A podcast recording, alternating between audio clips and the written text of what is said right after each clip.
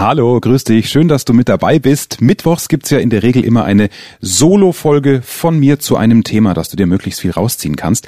Diesen Mittwoch ist alles ein bisschen anders, denn ich wurde interviewt von Clemens Bittner, ein absoluter Profi, was Imagefilme für ja, eine besondere Erzählart angeht, den ich auch selbst nochmal für meinen Podcast interviewen werde. Aber auch er hat natürlich damit zu tun, dass man sich vor Kamera und Co. präsentieren muss. Und er hat mich eine Dreiviertelstunde lang auf seinem YouTube-Kanal interviewt.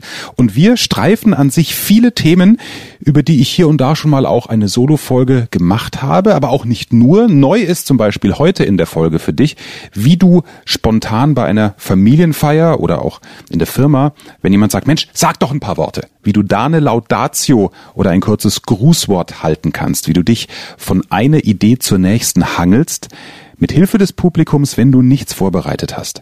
Das wirst du in dieser Dreiviertelstunde erfahren. Außerdem streifen wir die Themen richtiger Umgang mit Lampenfieber, wie du dich durch die entsprechende Atmung nullst. Kurz vor deiner Präsentation, kurz vor deinem Auftritt. Ich gehe auf die du weißt, mir ist das wichtig, Lügen in dieser komischen Rhetorikbranche ein, was da an angelesenem Wissen ja immer weiter verbreitet wird, ohne dass das der Praxis standhält. Auch das besprechen wir und du erfährst natürlich noch einiges über mich persönlich, zum Beispiel, warum ich Busfahrer werden wollte bis zur zweiten Klasse Grundschule. Eine schöne Folge ist das. Danke, Clemens Bittner, für dieses Interview findest du auf seinem YouTube-Kanal. Und jetzt geht's los mit ganz viel Content, natürlich auch für dich ein bisschen anders als sonst mittwochs. Der Erfolg Reich Reden Podcast. Durch die richtige Kommunikation machst du als Selbstständiger oder Unternehmer mehr Umsatz. Als Angestellter machst du schneller Karriere, weil du bei den Entscheidern auffällst. Nutze die Techniken der Profi-Moderatoren für deinen Erfolg, beruflich und privat. Echte Hacks aus der Praxis, die definitiv funktionieren. Und hier ist der Mann, dessen Handwerk sein Mundwerk ist, Axel Robert Müller. Ich freue mich, dass du am Start bist. Ähm, du wolltest ja früher, oder für die Zuschauer wolltest früher Busfahrer werden. Mhm. Da kam doch was anderes raus. Du bist jetzt beim BR gelandet. Ne? Bayern 3, Moderator. Sag mal, hättest du was Gescheites gelernt? Ne? Dann äh, hätte ich kürzere Beine, was jetzt schon mal spannend ist. Ja. Es, mich hat diese Drucklufttür immer so fasziniert. Ich ja. weiß nicht, wer es noch kennt. Ähm, diese alten Busse früher, Kessbohrer. Da hat der Fahrer vorne drauf gedrückt und hin macht's und die Tür geht auf. Das hat mich fasziniert, A, technisch, dass der vorne drückt und hinten passiert was. Und ich war eines äh, dieser nervigen Kinder, die in den großen Sommerferien wirklich acht, neun Stunden wie einen Arbeitstag Bus gefahren sind, den Fahrer durch sämtliche Linien begleitet hat an dem Tag, ihn zugequatscht hat, dieses Schild, bitte während der Fahrt nicht mit dem Fahrer sprechen, hat mich null interessiert. Und, das war wichtig, dass ich zudem eine Bindung aufbaue, also in der Rückschau, das habe ich so sicher noch nicht analysiert damals, weil ich bei der Endhaltestelle ihn angebettelt habe, dass ich mich auf den Fahrersitz setzen kann, um erstens die Drucklufttür selbst zu betätigen und zweitens Durchsagen zu machen. Also ich habe dann dieses Busfahrermikrofon, nächste Haltestelle Würzburg-Liebigstraße, äh, wo ich aufgewachsen bin. Also dieses irgendwie, du sprichst etwas in, ins Mikrofon, es kommt raus, das hat mich tatsächlich fasziniert. Also ich glaube, das war schon die erste Station. Das war der erste Step zur Moderationskarriere, ne? Wahrscheinlich. Da muss man sich noch nichts überlegen. Äh, Hauptsache die Haltestellen hintereinander weg. Und dann, dann ging's. Das, das war der. Und, und dann wollte ich aber sofort zum Lokalradio, weil das war dann Ende der 80er. Ich weiß, man sieht es nicht. Jahrgang 1976. 76? Ja, oh, ja gut. Klassisches Radiogesicht, sagen ja, meine, ja. meine Brüder immer. Ja. Die, die sagen, du bist der Einzige in der Familie, der den Beruf ergriffen hat, der zu seinem Gesicht passt. Insofern ist für mich dieses Instagram- und YouTube-Zeitalter natürlich der Tod. Es ist aber spannend jetzt, ne? Weil es ja. heute auch ja darum geht, wie wirke ich vor der Kamera, mhm. wie, wie schaffe ich es zu überzeugen vor der Kamera oder hinter Mikrofon. Ja. Und da hast du natürlich extrem viel Erfahrung. Und spannend ist ja jetzt auch, da sehe ich auch eine Parallele zu mir, ich habe ja auch jahrelang mein Handwerk gelernt, äh, perfektioniert und jetzt bin ich rüber ins Coaching, also mhm. vom Filmemacher zum mhm. Filmcoach. Bei dir ist es eigentlich ähnlich, ne? Du hast jetzt einen Podcast aufgemacht. Ja, äh, der ging im Februar 2019 an den Start, heißt der Erfolgreich Reden Podcast. Und der betrifft oder der spricht zwei Typen an. Die einen, die generell Schiss haben, vor anderen zu reden. Es ist, ich glaube, da gab es mal eine Umfrage, dass äh, die Menschen vor dem Tod Angst haben, aber das ist, glaube ich, nur Rang zwei oder drei. Und die größte Angst ist, vor anderen zu sprechen. Also das zeigt ja schon mal, wie Boah, wie sehr es uns da zuschnürt. Was glaubst du, woher das kommt? Äh, es, es, hängt, glaube ich, permanent mit der Bewertung zusammen. Also wir sind ja jetzt mhm. in, der, in der Bewertungsgesellschaft. Wenn man zurückguckt, früher damals in, in der Höhle war das ja super. Ne? Also wenn du Angst haben musstest, dass da ein Bär kommt und dich auffrisst, dann bewertest du die Situation. Die Angst ist gut, weil du dann wegrennst. Heute stellst du dich vor Menschen hin und bewertest was halten die von mir? Also die Bewertung mhm. der anderen führt mhm. dazu, dass du dir einen Kopf machst, oh Gott, werden die mich gut finden? Werde ich mich versprechen? Also und so kommt es zu diesem Lampenfieber. Also diese Bewertung von der Eigenbewertung, Angst vor dem Bären, ich muss wegrennen, hat sich komplett umgekehrt, weil wir gewohnt sind, dass die anderen uns bewerten und beurteilen. Das ganze Schulsystem ist ja ein Beurteilungssystem schon mhm. ab der ersten, zweiten Klasse. Und daher, daher kommt, glaube ich, diese, diese Angst. Okay. Und du hast ja jetzt in deinem Podcast aber nicht nur das Thema Angst, Nee. Sondern es geht um, welche Themen geht es genau. Also es geht tatsächlich um die Themen, von denen ich dachte, und das finde ich auch so spannend, deswegen hat das äh, fast schon auch was Therapeutisches für mich. Naja, aber das ist doch klar, ich muss doch jetzt keine Tipps gegen Lampenfieber geben oder keinen äh, Tipp äh, so, äh, das machst du mit deinen Händen irgendwie vor Publikum, weil das ist doch klar. Nee, für viele ist es eben nicht klar aufgrund dieser Angst. Also die einen, die die Angst haben, die will ich abholen und diese und den Menschen sagen, Leute, Redeangst, sie ist heutzutage verständlich, aber völlig überflüssig, weil jeder reden lernen kann. Und das zweite ist, deswegen heißt der Podcast eigentlich auch erfolgreich reden, die, die schon gewohnt sind, vor Menschen zu sprechen, die aber sagen, naja, irgendwie ist es langweilig als Chef im Wochenbriefing oder wenn du selbstständig bist und denkst, naja, meine Kundenpräsentation, ich sage immer so, hier ist mein Produkt, wie du auch ein langweiliges Thema sexy machen kannst. Mhm. Da merke ich, dass die Menschen da ein großes Bedürfnis haben, bei denen, die so reflektiert sind, dass sie sagen, hey, ich will mich da abheben von den anderen. Mhm in der Präsentation, im ganzen Seminarzeitalter, Coachingzeitalter. Also es gibt ja viel mehr Redeanlässe als früher, habe ich das Gefühl, ja, wo man sich präsentieren kann. Ähm, und dafür habe ich selber aus meiner Erfahrung, weil ich selber Führungskräfte bei mir im Coaching habe, da schließen wir aber uns äh, einen Tag ein, so eins zu eins, mhm. wo man wirklich einfach viele erarbeiten kann, die dann mit einem Wow-Effekt nach Hause gehen. Das ist mhm. wichtig, ja, als Initialzündung. Und ähm, die ganzen Tools, die ich da nutze, haue ich auch im Podcast raus, verteilt auf verschiedene Folgen. Mhm. Und äh, ja. Gehen, gehen wir nochmal in das Thema rein, wo du gesagt hast, ja, ja. wir müssen ein, ein, langweiliges Thema irgendwie verpacken. Mhm. Mhm. Nehmen wir mal ein Thema, was weiß ich, DSGVO, jeder hat schon gehört, oh. so, Alter, kannst nicht mehr hören, ja? Mhm. So, und du hast ja auch eine Podcast-Folge darüber gemacht, ja. so wie verpacke ich denn dieses Thema jetzt so, dass es spannend ist? Worauf muss ich denn achten? Auch wenn es jeder schon hier. Genau. Ne? Das ist es ja. Also es kann, also man kotzt ja förmlich, äh, wenn man sich damit beschäftigen muss. Also als Kunden haben wir ja, glaube ich, von jeder Firma in der E-Mail bekommen, ihre Daten sind jetzt sicher, auch wir sind Teil der DSGVO. Aber äh, viele Selbstständige mussten sich damit auseinandersetzen, ja, wer irgendeine E-Mail-Liste hat oder eine Kundendatei. Und, und das ist ja das Gemeine, größere Firmen, da ist ja das Prinzip, äh, Train the Trainer, so nach dem Motto. Ne? Also da wird dann einer aus der Abteilung abgestellt, der sagt so, du gehst mal auf dieses äh, Datenschutzgrundverordnungsseminar. Das klingt schon so scheiße. Oh, da habe ich schon gar keine Lust mehr aufzustehen. Ich denke mir, das Schönste an diesem Seminartag ist vermutlich die Cappuccino-Maschine im Seminarvorraum. Und der Chef sagt, äh, schaff dir das Wissen drauf und dann hältst du bitte eine Präsentation vor den 50 Kollegen, wie das bei uns in der Firma dann in der Abteilung aussieht. Dann sind die 50 Leute, wenn du vom Seminar kommst, in diesem Raum. Was glaubst du? Haben die Lust auf diesen Vortrag zur DSGVO? So, dann würde ich mir überlegen, okay, ich muss dieses Thema jetzt für die anderen beackern. Ich selber habe keinen Bock drauf, war aber einen Tag auf Seminar. Die anderen haben keinen Bock drauf, müssen da aber sitzen, weil es der Chef gesagt hat. Also steige ich mit einem Bild ein und suche ein Beispiel, wie ich die abholen kann, die mir zuhören und die sich dafür interessieren. bei der DSGVO habe ich mir überlegt, du stellst dich also nicht vors Publikum und sagst, so liebe Kolleginnen und Kollegen, heute sage ich euch alles zur Datenschutzgrundverordnung und was das bedeutet für unsere tägliche Arbeit und den Umgang mit den Kunden. Obwohl das ja das Ziel des Vortrags mhm. ist. Sondern ich stelle mich hin, sage, hallo zusammen, Wer von euch hat denn eine Freundin oder eine Frau, die sich gerne auch mal oben ohne Sond im Garten? Ja, jetzt will keiner aufzeigen. Ne? Keiner. Ah, okay, wer hat eine, die sich gerne mal sonnt mit Bikini-Oberteil? Hans? Herr Schmidt? Sehr gut. Jetzt stellt euch mal vor, eure Frau liegt im Garten, natürlich eingewachsen mit Hecke in Deutschland, ne, sonst liegt man da nicht und sonstig. Und dann kommt der Postbote, wenn ihr auf dem Land wohnt, dann ist es immer der gleiche betritt einfach den Garten, weil er weiß, naja, um 11 Uhr, da brauche ich gar nicht klingeln, da sitzt die meistens draußen, äh, liest Zeitung oder macht irgendwas anderes, kommt mit dem Paket in den Garten rein und sieht die Frau im Bikini oder eben oben ohne Sonne. Wie würdest du dich da fühlen als Frau? Ja, nicht so geil. Nicht so ja, geil. Ne? ist die Privatsphäre gestört. Die Privatsphäre ist gestört. Dann wäre es doch an sich schon schlau, wenn sie, wenn sie sich dahin setzt und sonnt, das Gartentürchen abschließt, dass auch der Postbote, der sonst immer reinkommt, klingeln muss.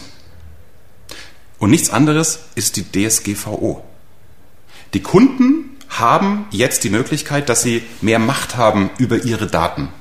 Die können eher entscheiden, was von ihren Daten nach draußen gehen soll. Und sie können sich auch ähm, entscheiden, wann sie welche Daten preisgeben. Sprich, ob sie, wenn der Postbote klingelt, weil das Gartentürchen verschlossen ist, ob sie ihm die Tür öffnet. Und das ist nichts anderes. Aber vielleicht findet es die Frau auch geil. So, da kommen wir so. Und, und, merkst du was? Den Gedanken haben bestimmt dann auch von den 50 Kollegen, wenn es eher männliche Kollegen sind. Man kann das natürlich auch umdrehen. Aber sie denken natürlich mit. Ne? Sie denken mit, ja. sie sind dabei und das hat gerade nichts mit einem langweiligen Fachvortrag. Ja. Da gibt uns einer jetzt Presswissen vom Seminar weiter. Ähm, und du kannst dann trotzdem natürlich seriös die Inhalte machen, aber du hast jetzt nach dieser Geschichte schon eine ganz andere Atmosphäre und du hast dein Publikum, in dem Fall sind es Kollegen, die du sogar kennst, geöffnet, mhm. dass sie dir zuhören. Und das kann man mit, ich behaupte, fast jedem Thema machen. Vielleicht gibt es nicht so eine Geschichte, die komplett in der Lebenswelt spielt, aber du kannst versuchen, mit einem Gag einzusteigen, kannst einfach dir einen anderen Zugang äh, überlegen. Und das ja. ist auch eine der Folgen bei mir im Podcast, wie du ein langweiliges Thema sexy machst äh, was äh, auch mit am besten gelaufen ist, was eine, ich glaube, diese Sehnsucht ausdrückt, wie du über Themen, über die du sprechen musst, wie du da einen Spaß entwickelst. Äh, und das hat natürlich Riesenpotenzial, wenn du Themen hast, die du dir selbst setzt. Also viele Selbstständige, die wahrscheinlich auch bei dir zuschauen. Hey, wie mache ich meine Kundenpräsentation anders? Ja, wie, wie steige ich da ein? Also Storytelling ist ja nichts anderes als genau. über die Geschichte, über die Emotion zu kommen, ist ja letztendlich auch dein Kerngebiet. Genau, der Einstieg ist halt entscheidend. Ne? Genau. Und wenn du in den ersten zwei Minuten verlierst oder ersten zehn Sekunden eigentlich schon ja. verlierst, dann hast du den, den Zuschauer auch für den Rest des Vortrags eigentlich verloren. Ne? Ja. Das heißt ja eigentlich auch im übertragenen Sinne bei dir, dass du eigentlich etwas Konkretes herauspickst, mhm. möglichst Bilder erzeugst, mhm. die oder ein Beispiel erzeugst, das jeder auf sein eigenes Leben ja. eigentlich übertragen kann und dann schlägst du die Brücke zum eigentlichen Thema. Ne? Also weil deine Eingangsfrage ja auch war, wie es jetzt zu diesem Podcast und diesem Coaching kommt. Es ist an sich ja nicht mein Hauptjob. Also mein Hauptjob ist, äh, Bayern 3 Radiosendung zu machen und ich mache Podcasts zur Kunden- und Mitarbeiterkommunikation, also für Firmen wie kleine eigene Radiosendungen auf, auf Abruf. Ähm, und da wurde mir aber tatsächlich zurückgespiegelt, diese Einstiege, das mache ich natürlich auch mit dem Vorstandsvorsitzenden äh, der Allianz Lebensversicherung, ja, dass ich auch den versuche, irgendwie anders ins Thema mhm. reinzuziehen, weil er dann glänzen kann vor seinen Mitarbeitern. Sie lernen von ihm eine andere Seite kennen. Der Hörer nutzt das Medium, für das die Allianz in dem Fall für mich Geld ausgibt. Also da gibt's dann nur Gewinner. Und die haben dann gesagt, ja, es ist ja interessant, wie sie da rangehen. Und da ist mir erstmal aufgefallen, wie das Bedürfnis auch da ist, äh, dieses Wissen weiterzugeben, weil ich wollte nie Lehrer werden. Mhm. Nur ich merke jetzt schon Rückmeldungen im Podcast oder auch bei, bei Instagram, wer mir da überraschenderweise, kurzer Werbeblock, unter Axel Robert Müller da dachte ich nicht, es lohnt sich. Namen. Ja. ja. Auch da gibt's ganz viele Fragen aus der Community, die ich dann, die ich dann beantworte. Was, was sind denn da so die Pain Points, mhm. die, die Probleme, die immer wieder aufkommen, wenn du die Rückmeldungen bekommst mhm. von den Leuten? Was wollen die von dir wissen? Also da kommt äh, vor allem diese, diese Lampenfiebernummer, so ich habe Angst. Mhm. Ich habe Angst. Und dann versuche ich als Tipp Nummer eins so, sofort zu geben, ja setz dich mal hin bei einer Tasse Kaffee und reflektiere also setz dich hin und überleg, okay, wo, wovor habe ich eigentlich Angst? Mach da ruhig die Augen zu. Hat nichts mit Esoterik zu tun, sondern überleg. Ja, ich habe Angst, dass die mich auslachen. Ja, aber warum sollten sie dich auslachen?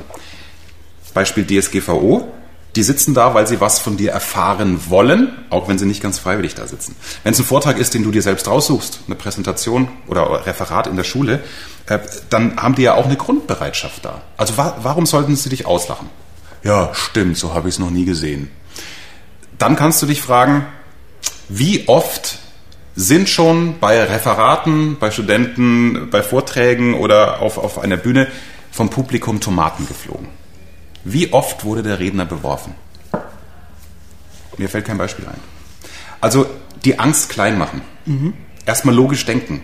Dieses, dieses Gefühl, und deswegen, ein Gefühl ist ja immer richtig erstmal, ne? Also das ist ja, man kann ja nicht sagen, das ist ein falsches Gefühl. Das, die Angst ist da. Also überleg, ist die Angst gerechtfertigt? Und je mehr man sich diese Fragen stellt und die Beispiele, vor denen man Angst hat, überlegt, beantwortet, äh, desto mehr kommt heraus, naja, ist eigentlich völlig übertrieben. Und dann ist Tipp äh, Nummer drei, äh, die Vorbereitung. Also ich bin ein Vorbereitungsfanatiker. Auch das habe ich in über 20 Jahren Radio gelernt. Bei großen Sendern zumindest ist es so, dass du drei, vier Stunden vor der Sendung da bist und dich vorbereitest. Das heißt, das, was locker flockig klingt im Radio, ist überlegt. Manche schreiben sich Wort für Wort auf und man hört es nicht. Das ist dann die, die Kunst. Ähm, die anderen machen sich zumindest Gedanken und Stichpunkte. Also, wo will ich hin, wenn ich die Musik unterbreche? Es muss einen guten Grund geben, die Musik zu unterbrechen. Diese Überlegung hast du und dann gehst du mit einer Sicherheit in die Sendung und das ist, gilt auch für einen Vortrag. Mhm. Also die Vorbereitung ist der beste Lampenfieberabsteller, den es gibt. Wie bereitest du dich konkret vor? Schreibst du dir die, die, die Stichworte oder formulierst du es aus? Weißt du genau, was, was äh, die Pointe ist? Ähm, mhm. wie, wie strukturierst du es? Also man muss die, die Vorbereitung auf eine Radiosendung ein bisschen unterscheiden zum Thema, wie ich mich auf meinen Podcast vorbereite oder auf eine, eine Bühnenveranstaltung.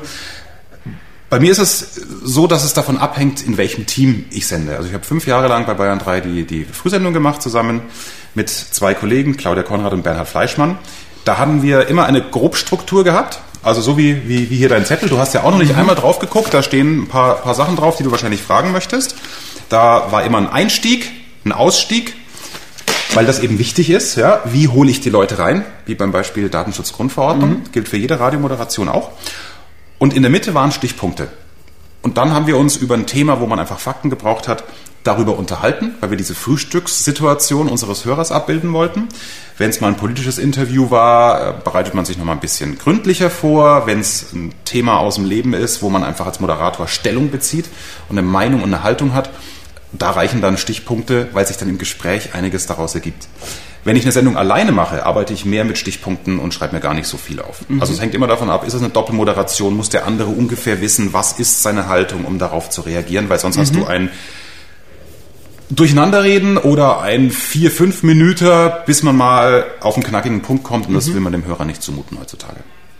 Und wie machst du es zum Beispiel, wenn du jetzt mal äh, unvorbereitet bist? Manchmal gibt's ja die Situation freie Rede, sagen wir mal, du bist Trauzeuge, ja. ähm, die Hochzeit ist und äh, wirst du spontan aufgefordert, ja, Axel, sag doch auch mal was zum Brautpaar. Ne? Mhm. Wie ist es denn? So, wie reagierst du dann? Ich meine, dann kannst du dich ja nicht drauf vorbereiten. Und das stelle ich schon in, in, Frage. Das ist für mich jetzt eine These. Okay, sagen wir mal, du hättest dich jetzt nicht vorbereitet. Nee, tatsächlich. Also der, äh, ich glaube, und auch das ist ja etwas, was ich vermitteln möchte, dass man sich selbst mehr vertrauen kann, als man eigentlich glaubt. Weil, mhm. gebe dir völlig recht, die Situation ist vermeintlich so, du kannst dich nicht darauf vorbereiten. Wenn du aber das Brautpaar kennst, hattest du ja 15, 15 Jahre Vorbereitung mhm. durch die Erlebnisse. Okay. Das heißt, ich habe keinen vorbereiteten Inhalt. Ja. Ist Quatsch. Du kannst aus dem Stegreif natürlich eine Geschichte erzählen, hast, und das gebe ich zu, den Druck, okay, ah, ach, ich soll was sagen, äh, was für eine Geschichte ähm, dann nimm dir da zehn Sekunden Zeit, um anzulaufen, so von wegen, oh, ich bin überrascht, verstehe aber, dass ihr mich fragt. Ich kenne den feinen Herrn ja schon 15 Jahre ähm, und äh, lasst mich mal kurz überlegen. Ja, wir hatten diverse Urlaube zusammen und oh ja, da, oh bei der, bei der mhm. Frau weiß ich noch, da ist er abgeblitzt. Mhm. Also dann äh, blöd ist die peinliche Stille, mhm. die die bringt dich ja dann auch dazu, dich unwohl zu fühlen, weil du denkst, scheiße, ich bin nicht vorbereitet. Ne? Das ist das Gefühl, was du mhm. ja beschrieben hast. Aber indem du diese 10, 15 Sekunden füllst, mit Sätzen, dass du die peinliche Stille nicht hast. Indem du eigentlich auch das Kind beim Namen nennst. Indem oh, das ist jetzt, genau. oh, da muss ich jetzt erstmal überlegen, ne? weiß ich gerade auch nicht, aber... Genau. Äh, hast du die Chance, dir was kurz zu überlegen, oder das ist dann wie so ein schneller Film wahrscheinlich, ne? wie waren die letzten vier Urlaube, wie waren die letzten 15 mhm. Jahre, und da fällt dir garantiert eine Anekdote ein. Mhm. Also ja, du bist nicht vorbereitet auf, heute erzähle ich diese Urlaubsgeschichte, mhm. aber an sich kannst du dir vertrauen, ich kenne den 15 Jahre lang, nach 10, 15 Sekunden wird mir irgendeine Form von Inhalt einfallen. Mhm. Oder wenn nicht, gibt's als Frage raus. Auch das mhm. geht. Auch das ist ein mhm. easy Tool, auch für einen echten Vortrag. Ähm, frag in die Runde, ähm, oh, Leute, ich bin gerade kurz überfahren. Äh, ruft mir doch mal zu, wo war er gleich nochmal mit mir im Urlaub? mhm. Also du kannst es dann auch mhm. geckig machen. Irgendwie wirst du ein Stichwort bekommen, aus dem du dann was machen kannst. Mhm. Oder hast du vielleicht auch einen Tipp für eine Struktur, dass man sagt, okay, man fängt in der Vergangenheit an, Präsenz und jetzt schaut man noch als, als Schluss quasi in die Zukunft, dass man so, dass man irgendwie einen Halt hat, ein Gerüst für so eine spontane Rede. Genau. Also ich würde immer versuchen, auch da, wenn, wenn du es leisten kannst, in der Spontanität mit einem Bild und einer Geschichte anzufangen. Ne? Nichts anderes. Es ist ja die natürliche Reaktion. Wenn wir in die Kneipe kommen, bist du auch nicht vorbereitet. Sag, Clemens, boah, ich hatte echt Schiss am Flughafen. Ich hatte echt Schiss. Du sagst du wahrscheinlich, warum? Warum? Wovor? Äh, zwei Stunden Verspätung und dann sagen die auch noch aufgrund eines technischen Defekts verzögert sich der Abflug um zwei Stunden. Da denkst du doch zwei Stunden nichts anderes als, hoffentlich sind das qualifizierte Leute, die das Ding reparieren oder da steige ich nicht ein. Mhm. Und dann fängst du erst an wahrscheinlich mit, war das Buffet im Urlaub mhm. lecker? Ja? Also versuch mit der Geschichte anzufangen oder mit einem Erlebnis ähm, und äh, dann hör dir selbst zu. Also das ist auch was, wo wir uns alle, glaube ich, viel mehr vertrauen können. Vor allem die, die immer sagen, ich kann nicht von Menschen reden, ich kann nicht von Menschen reden. Äh, denn du hörst dich ja selbst reden. In meinem Fall jetzt die Flughafengeschichte. Wenn ich da mit dem Bräutigam, um bei deinem Bild zu bleiben, gemeinsam in den Urlaub geflogen bin. Und dann führt dich schon oft ein Satz zum nächsten. Dann fällt dir auf, wie hat er damals reagiert? War er eher die, die coole Sau? Sagt er, jetzt stell dich nicht so an, komm, wir trinken mal ein Weißbier und dann kriegen wir die Wartezeit schon rum und das sind alles Profis, Deutschland, alles abgesichert, der Flieger darf nicht abheben, wenn irgendwas kaputt ist. Und dann führt dich der Gedanke vielleicht zu, ja, der Bräutigam, er war schon immer eher lässig. Er war schon immer eher lässig, könnte ich mir vorstellen. Und dann würde mir wahrscheinlich einfallen, oh, was war denn für eine lässige Szene in Bezug auf Frauen? Also, ich war jetzt auf deine Frage auch nicht vorbereitet und mhm. assoziiere jetzt, wo ich glaube, eine, ein Gedanke der Geschichte führt zum nächsten. Das heißt, vertrau dir selbst. Du musst in einer Stegreifrede noch nicht wissen, wie das Ende aussieht. Mhm. Weil das ist ja keine reine Wissensvermittlung in dem Fall. Ne? Mhm. Ne? Weil, dass man über ein Fachthema referieren muss als Stegreifrede, mhm. ist relativ selten. Mhm. Und eben auch sich diese Hilfe von außen holen. Ja. Und ja, es muss jetzt nicht aus einem Guss sein, es muss genau. nicht perfekt sein. Ne? Da machen sich ja auch viele den Kopf einfach. Ne? Absolut. Also ich habe, ähm, wobei ich habe zwei Punkte, da bin ich, glaube ich, in dieser Rhetorik- und Kommunikationstrainerszene Außenseiter, aber das mit voller Überzeugung. Haben wir die Zeit noch? Wir haben noch die Zeit. Erzähl. Auch das war im Podcast äh, eine der, der, der meistgeklickten Folgen. Geklicktesten, da ist man hier perfekt. Steigerung, furchtbar. Ähm, die Lüge von der Authentizität. Mhm. Du kriegst überall zu hören und wahrscheinlich stößt du ein Stück weit auch als YouTuber und Vlogger in das gleiche Horn. Mhm sei authentisch, nur dann nehmen es dir die Leute ab. Ich glaube, das ist tatsächlich richtig. In dem Fall, wenn es um Moderatoren geht. Also ich kann nicht am Montag sagen, ich liebe Rasenmähen, weil es mir zum Inhalt passt. Und am Donnerstag, ich hasse Rasenmähen. Wenn zum Beispiel die Meldung kommt, äh, Rasenmäher sind 50 Prozent teurer als letztes Jahr. Aufgrund eines Rasenmäher-Zuliefererengpasses. Ja, keine Ahnung. Ja, da kann ich nicht, das merkt der Hörer, da bin ich dann nicht authentisch. Für Moderatoren, für Personalities ist die Authentizität wichtig. Aber wenn du reden sollst und in dem Fall ein Fachthema hast, macht Authentizität überhaupt keinen Sinn. Kurz drüber nachdenken. Beispiel. Barack Obama ist nicht authentisch. Wenn das stimmt, was ich über ihn gelesen habe, und ich habe es in der Frankfurter Allgemeinen Sonntagszeitung gelesen, war Barack Obama, bevor er Politiker wurde, ja, Jurist, der Juristen Englisch vor sich hingenuschelt hat, in sich gekehrt, halt so, so, ein, so ein knochentrockener Jurist. Der hatte natürlich Training. Yes, we can. Lässt eine Pause, guckt links, rechts. Das heißt, der authentische Barack wäre nie Präsident geworden. Der trainierte Barack Obama mhm. aber schon. Oder ein äh, Vorstand, ein Finanzvorstand von einem DAX-Unternehmen, wenn man sagt, ja, sei authentisch bei der Jahrespressekonferenz oder bei der Aktionärsversammlung wenn es jetzt nicht das super Rednertalent ist, ja, Ausnahmen bestätigen die Regel, dann äh, ist der super im Fachbereich, hat vielleicht seine zehn Kollegen im Kernteam, die sich Zahlen zuwerfen, die da viel nuscheln, aber wenn er die Zahlen präsentieren soll, muss er doch verständlich sein.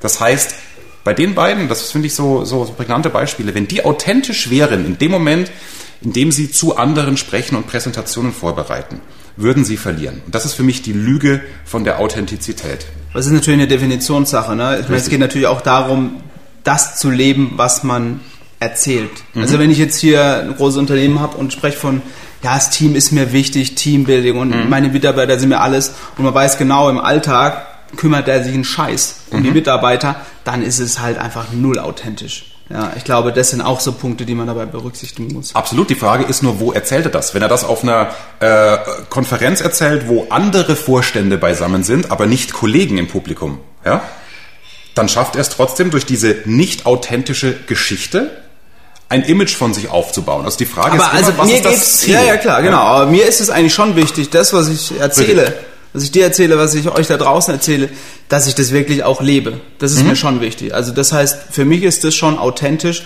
wenn man dem Zuschauer nichts vormacht. Äh, und wenn ich hier sage, ich wäre wär der größte Technik-Nerd oder was weiß ich, ich erzähle mhm. halt irgendwas und, und man weiß einfach, es ist nichts dahinter. Das ja. stimmt. Aber wenn du morgens aufstehst ähm, und also neben deiner Freundin aufwachst, dann sagst du wahrscheinlich auch eher ganz authentisch, Clemens bei sich, äh, moin Schatz, soll, ich, soll ich auch einen Kaffee rauslassen? So würdest du nie in eine Kamera sprechen. Ja, natürlich. Ja, also die es gibt verschiedene Rollen im so. Leben. So und, ist es. Und da kann man nämlich schon sagen, ja, aber Rollen sind doch nicht authentisch. Doch, ein Schauspieler, der brillant ist, der ist, den nehmen wir das ja in dem Moment ab. Absolut. Ja, ja, klar. So, das heißt, ich will nicht Menschen, die vor anderen Menschen äh, reden müssen, zu Schauspielern machen. Also sie sollen nichts spielen. Deswegen lass uns vielleicht darauf einigen, dass es eben die Definitionsfrage ist. Jeder hat verschiedene Charaktermerkmale. Morgens im Bett kannst du dir das Nuscheln und Schatz, Arm umschlingen reichen, äh, also leisten. Wenn du aber das Publikum umarmen sollst, musst du verdammt nochmal deutlicher sprechen. Und das ist dann auch schon eine Form der Vorbereitung, die mit der Grundauthentizität des Morgensaufwachen nichts zu tun hat. Das heißt, ein guter Redner hat die Charaktermerkmale, die in ihm sind. Er fährt die hoch, die für sein Kommunikationsziel wichtig sind. Ich will die Menschen emotional erreichen, ich will vielleicht auch beliebt sein, ich will auch mal was Kritisches sagen, ich will authentisch sein, meine Haltung ist mir wichtig, aber lass die Sachen weg im privaten Bereich, die auch zu deiner Authentizität gehören, die aber vielleicht kontraproduktiv sind, wenn du vor Menschen redest. Nur, man hört überall, sei authentisch, sei wie du bist und dann, dann passt es schon. Und das Zweite, was mich aufregt in dieser äh, Rhetorik-Coaching-Szene ist, wenn du nervös bist, sei auch da einfach wie du bist und sag das deinem Publikum. Also auch da kann man es nicht rein dogmatisch sehen. Es gibt vielleicht Momente, wo es passt, aber wenn du auf die Bühne gehst und Bühne jetzt immer nur stellvertretend für vor Kollegen was präsentierst, in einem Meeting mit fünf Leuten, aber auch bei der Weihnachtsfeier, bei der Vereinsfeier und du stellst dich hin und hast was zu sagen, hast auch ein Kommunikationsziel. Lass mal die, die Weihnachtsfeier vielleicht weg, da wäre es nicht so dramatisch. So, hallo, ich muss jetzt was erzählen zur Datenschutzgrundverordnung, ich bin echt sau nervös. Ja, was passiert denn da im Handyzeitalter? In einem Publikum, weiß ich, okay, das wird wieder so ein Schnarchvortrag, ah, ich check mal Mails. Wenn du zum Steuerberater gehst und er sagt, schön, dass Sie da sind, ich bin jetzt aber auch nicht ganz so fit mit den neuen Gesetzes. Vertraust du dem? Ja. Wenn du eine Knieoperation hast, hast das Aufklärungsgespräch. Mensch, Herr Bittner, freue mich, dass Sie da sind. Äh, bisher war ich nur Assistenzarzt. Sie sind jetzt meine erste, bin ein bisschen nervös, weil Sie meine erste eigene Operation sind. Hast du dann Vertrauen? nee, ist nicht so geil. Nee. Ist nicht so geil. Das heißt, Selbstbewusstsein vortäuschen in der ersten Minute. Es ist okay, wenn man in der Mitte es mal laufen lässt, wenn man sich vergaloppiert, dann kann man schon mal auch sagen, so, jetzt habe ich gerade Faden verloren, weil ich habe gerade so viel in meinem Kopf und äh, mache das auch nicht jeden Tag. Das ist okay. Aber in dieser ersten Minute, wenn es um den Beziehungsaufbau geht und als Publikum der erste Eindruck ist, ja, der kann das ja gar nicht, der will das ja gar nicht, der ist nervös. Das ist also komplett der schwachsinnigste Bullshit-Tipp, den es gibt in dieser Szene. Und wenn du nervös bist, geh auf die Bühne und sag das. Nein, am Anfang musst du fake it until you make it, bis du im Flow bist. Du musst selbstbewusst auftreten, weil in dieser ersten Minute, wie bei dir in den ersten zehn Sekunden im Film, entscheidet sich, ob ich dem vertraue. Also Selbstvertrauen von dir selber auf der Bühne. Mhm. Die erste Minute auch bis zum Erbrechen zu Hause üben oder im Auto noch auf dem Weg zum, zum Konferenzraum und dann wird das was. Also nicht zu authentisch, wenn du quasi viele Nuschel-Authentizitäten zu Hause hast und bitte die Nervosität am Anfang nicht gleich offenbaren, weil dann hast du mhm. das Publikum sofort verloren. Hast du noch einen Tipp? Also man kennt es ja trotzdem, dieses Herzklopfen, babam, ja. babam, babam, babam. Also ich hatte es auch ganz schlimm, auch so, dass es manchmal zu Blackouts geführt hat, gerade mhm. so, äh, wenn ich vor der Gruppe oder vor der Klasse mal gesprochen habe. Äh, mittlerweile habe ich gelernt, so, ey, erstmal auf der Bühne ankommen. Schau dich mal um, ja, vielleicht sogar vorher schon mal die Bühne betreten, wenn, wenn niemand da ist, einfach so ein Gefühl für die Situation bekommen sich auch vielleicht einzelne Leute rauspicken. das sorgt allein schon bei mir, um, um mhm. Ruhe einkehren zu lassen.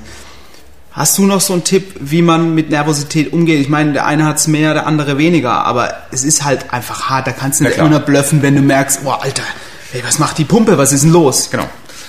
Aber ich glaube tatsächlich, indem du versuchst, die erste Minute nur noch abspulen zu müssen, hat nichts mit runterleiern zu tun, ne? Mhm. sondern wenn du weißt, die erste Minute, da fängst du entweder mit einer Geschichte an oder äh, sagst, hey, das ist mein Ziel. Ich möchte, wenn ihr mir jetzt eine halbe Stunde zuhört, dass ihr mit dem und dem Gedanken rausgeht. Also du hast ja da irgendetwas in dieser ersten Minute drin, was wichtig ist, um das Publikum zu erreichen. Wenn du die wirklich zehnmal in Echtzeit zu Hause übst, glaube ich, dass die Pumpe viel weniger geht, als wenn du dieser ersten Minute nicht die Vorbereitung und den Stellenwert einräumst, die sie verdient. Also ich wette mit dir um 50 Prozent, selbst wenn du ein Lampenfieber-Typ bist, sagen ja auch Schauspieler, ganz erfahrene Schauspieler, die äh, sagen, ich habe immer noch Lampenfieber, wenn ich auf die Bühne gehe. Es ist 50 Prozent weniger da. So.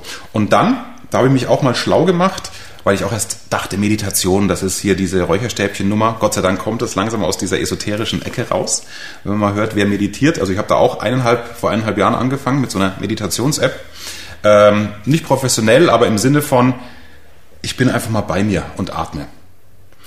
Wenn du, und das ist ja erwiesen, in der Meditation, was nichts anderes ist als Atemtechnik, wenn du bewusst einatmest, und ich gehe da, das ist mein Königstipp, ich gehe immer aufs Klo, wenn mhm. ich auf eine Bühne raus muss. Egal, ob das jetzt 100.000 Menschen sind, wie beim FIFA Fanfest 2006, was auch für mich eine wahnsinnige äh, Menge war, die da vor der Bühne war.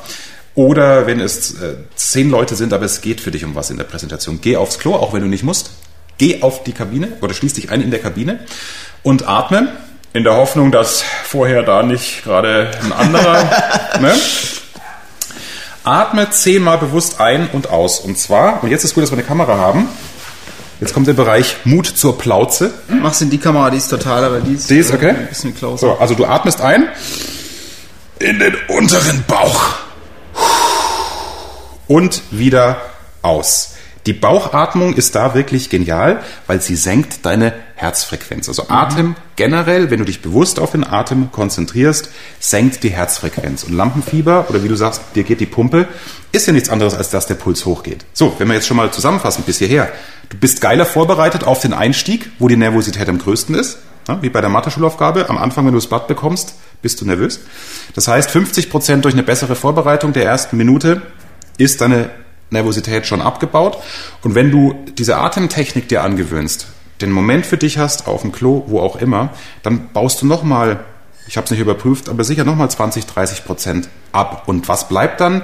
Die Anspannung, die aber gut ist, weil sie dich in den Fokus bringt mhm. und in die Konzentration. Und du wirst merken, in der Regel, was du gerade sagtest, mit auf der Bühne ankommen, diese ersten, wenn die ersten ein, zwei Minuten rum sind, dann ist es ja auch okay. Ja. Weil du weißt ja, was du alles sagen willst und hast im Zweifel bei einem Blackout die von mir oft empfohlene Notkarteikarte, wo du einfach deinen Fahrplan drauf mhm. hast. Ja, so wie zum Beispiel hier, genau. ne? wir sind ja fast durch.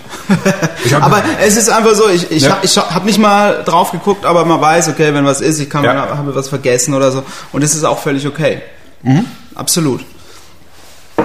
Genau, also das sind so die Sachen, wie man sich äh, runterbringt. Auch ich habe dieses Herzklopfen noch auf der Bühne, aber ich weiß, ich kann mir vertrauen, weil ich immer vorbereitet ja. bin und selbst wenn ich nicht vorbereitet bin, hilft mir die Session auf dem Klo und die Atemtechnik. Mhm, aber das ist interessant, ja, dass es wirklich praxisbewährt ist. Und ich merke aber auch dieser Punkt, okay, so ein bisschen pumpen ist schon gut. Ja. Dann bist du wach, ja. ja? Also ich hatte auch mal so, so mal so einen Vortrag, wo ich ein bisschen schläfrig war, da kam die Pumpe nicht, habe ich gedacht, ja, jetzt irgendwie so, bist du auch nicht so 100% konzentriert. Also das, dieses Adrenalin ja. sorgt dafür, du bist auf Betriebstemperatur, merkst dann danach auch echt, du bist nass geschwitzt. Das ja. ist echt krass, was das irgendwie mit dem Körper macht. Aber das darf man, glaube ich, nicht negativ bewerten. Das sorgt einfach dafür, dass du 100% im Jetzt bist und beim genau. Publikum genau. und dann auch einfach konzentriert bist. Ne? Absolut. Also ich sage ja, alles machen vorher, was Selbstvertrauen bringt. Du hast alles getan in der Vorbereitung. Trotzdem versprichst du dich.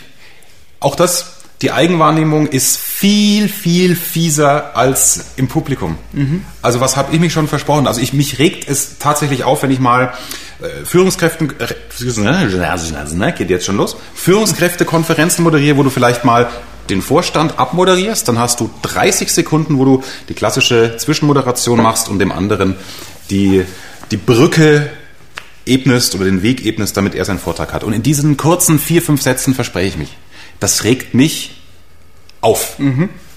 Also jetzt nicht mehr, aber früher hat es mich aufgeregt. Ich habe aufreg sich aufregen und ärgern ab, abgeschafft. Das ist äh, und wenn es einem nur jedes zweite Mal gelingt, es hilft einem auch tatsächlich für den Vortragsbereich. Wäre aber ein eigenes Thema eine Stunde mhm. lang.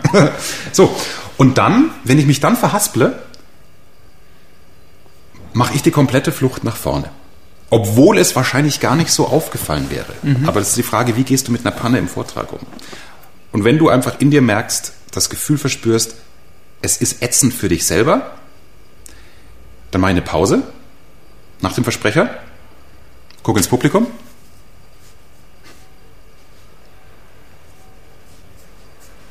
Pausen sind schwierig auszuhalten, ne? Mhm. auch jetzt schon. Und äh, sage zum Beispiel, Sie haben hier einen echten Profi engagiert. Ich glaube, bei meinem Sprachtalent, wenn ich es schaffe, mich in vier Sätzen gerade dreimal zu versprechen, da sollte ich beruflich was mit Kommunikation machen. Ach, mache ich ja. Ich bin ja hier Moderator. So, und jetzt Kollege XY. Viel Spaß.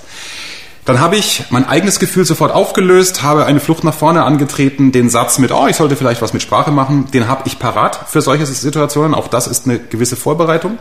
Ähm, und bin noch sausympathisch im Publikum. Also ich ja. weiß, mir kann nichts passieren. Ich habe das Selbstvertrauen, mhm. ich habe gefühlt alle Situationen erlebt, mir kann nichts passieren. Und wenn man sich da einfach mehr vertraut, je öfter man redet, jede Gelegenheit ergreifen, bei der Vereinsfeier, bei einer Familienfeier ein paar Wo Worte sagen, ähm, es ist überhaupt nicht dramatisch. Und wenn du dir vertrauen kannst, dass du schon irgendwie auch durchkommst, äh, mhm. äh, selbst wenn du es nicht so gewohnt bist, weil du es dann in der Mitte ansprichst, ne? Wichtig, nicht am mhm. Anfang, oh, ich habe Schiss, sondern in der Mitte. Ja, ähm, auch mit Selbstironie einfach. Selbstironie, also Humor löst alles auf. Und jetzt sagen wir mal, jeder hat jetzt nicht unbedingt die Möglichkeit, bei Bayern 3 zu moderieren. Absolut. Äh, vor der Vorstandschaft zu sprechen, mhm. große Events, aber jeder hat die Möglichkeit, zum Beispiel eine Insta-Story zu machen. Das ist eine neue mhm. Disziplin, mhm. ja auch für dich. Ne? Absolut. Was hat sich so für dich durch Insta-Story geändert? Bereitest du dich anders vor? Gehst du einfach direkt rein? Wie, wie ist für dich so die, die Insta-Story? Also das ist äh, hochinteressant, weil äh, ich habe gelernt, da von meinem Vorbereitungsperfektionismus mhm. ein bisschen zurückgehen zu müssen, habe aber natürlich auch den Anspruch, wenn eine Frage aus der Community kommt, ähm, Axel, wie vermeide ich es, rot zu werden, wenn ich vor Menschen sprechen muss? Dann will ich da schon was mit Substanz vermitteln. Ja? Also dann mhm. fallen mir so ein, zwei Tipps von mir selbst ein und dann denke ich, nee, ich recherchiere aber auch erst mhm. nochmal. Um da, äh, es gibt bestimmt auch in der Wissenschaft eine Studie, die, die auch sagt, okay, es ist hier der, das Thema, einmal aus Scham wird man rot, und aus Angst vor Ausgrenzung. Habe ich, bevor ich mich darauf vorbereitet habe, in der Form noch nie so gesehen, mhm. diese Angst vor Ausgrenzung, weil das ist ja mhm. ein wissenschaftlicher Hintergrund. Ja, stimmt, kann ich einbauen, ist für meine Zielgruppe wichtig. Mhm. Dadurch habe ich mich schon fachlich verbessert und mhm. kann dem anderen auch helfen, indem er sagt, ach ja, ja stimmt, aber die Kollegen, die, die kennen mich ja, wenn ich vor denen sprechen muss, Angst vor Ausgrenzung muss ich eigentlich gar nicht haben. Und schon mhm. habe ich, hab ich meinem Insta-Follower geholfen und habe mich selbst mhm. verbessert. Also, also, da bereitest da du dich bereite vor? ich mich auch vor. Bei diesem Nimm die Menschen mit durch den Tag, was ja die eigentliche Funktion von der Insta-Story ist. Ja, ähm, da bereite ich mich logischerweise nicht vor. Mach, doch mal jetzt eine Insta-Story. Hab aber komplett gelernt loszulassen. Also was ich mach, mach doch mal jetzt eine. Wie würdest ja. du jetzt machen? Jetzt würde ich machen. Äh, holst du, holst soll ich, ich, ich hol mal kurz, Moment. Also, äh, komm, äh, spontan. Ja. Jetzt, jetzt weggelegt. Und Flugmodus, vorbildlich. So, Weil jetzt. mir hier der Interviewer gesagt hat, das macht man nicht. Also Insta-Story, ich würde jetzt, ich habe Flugmodus dauert jetzt zu lange aufzulösen, aber hier in dieses Ding da nur, nur reinzugucken, ist ja auch was, vor allem ich, ich, ich schiele, ich habe so ein Schielauge. Mhm, mh. Also das habe ich zum Beispiel gemerkt, äh, Eitelkeiten darfst du nicht haben. Ich habe noch nicht einmal einen Filter benutzt, ähm, und habe gesehen, wenn ich eine Insta-Story mache, hallo, ich bin jetzt hier gerade mit Clemens im Setting im Interview, dass ich so, ich habe hier so wie so eine Art Ärgerfalte, habe ich gesehen. Und denk mir wahrscheinlich, und du lachst schon, wahrscheinlich merkt sie draußen keiner so unbedingt. Ich schaue mir dann die Insta-Story an und sehe nur die Ärgerfalte. Ja? Und äh, ich will nicht an, diesem, an dieser Falte arbeiten, die wegzukriegen. Man sagt, Gott, wenn es daran scheitert, ist soll so. mir. Und das ist für mich so die große Erkenntnis in diesem YouTube- und Insta-Zeitalter. Mhm. Da ist es wieder maximale Authentizität, die Sinn macht. Ja. Da bin ich wieder bei allen. Aber da nicht tausend Filter dann drüberlegen. Ne? Oh, ist mir doch wurscht. Bei mir geht es um Content und natürlich ist das ein Tool, um die Menschen, äh, ähm, ja, im Prinzip, um, um an sie ranzukommen und ich verheimliche da nichts. Und das Wo, wobei ich sinnvoll. auch glaube, Prost. jetzt, cheers, macht man so? Keine Ahnung. Bei Insta-Story, dass man auch nicht immer nur, wenn man jetzt die Story anmacht, so diese Schranke hat, ah, fuck, ich muss ja Mehrwert bringen. Und wenn ich keinen Mehrwert bringe, mhm. dann, dann geht die Schranke nicht auf. So, manchmal geht es auch einfach nur um Entertainment, ja, ja, aus dem Leben ein bisschen was erzählen, die Menschen kennenlernen. Ja. Und vielleicht ein bisschen Inspiration rausbringen, so, ach krass, was der da macht, wusste ich gar nicht. Ah ja, komm, könnte ich auch mal wieder ausprobieren. Ach, der ist heute auf dem Rad, komm, ja. ich nehme das mal mit. Eigentlich, warum gehen wir nicht auf, aufs Rad? Ja.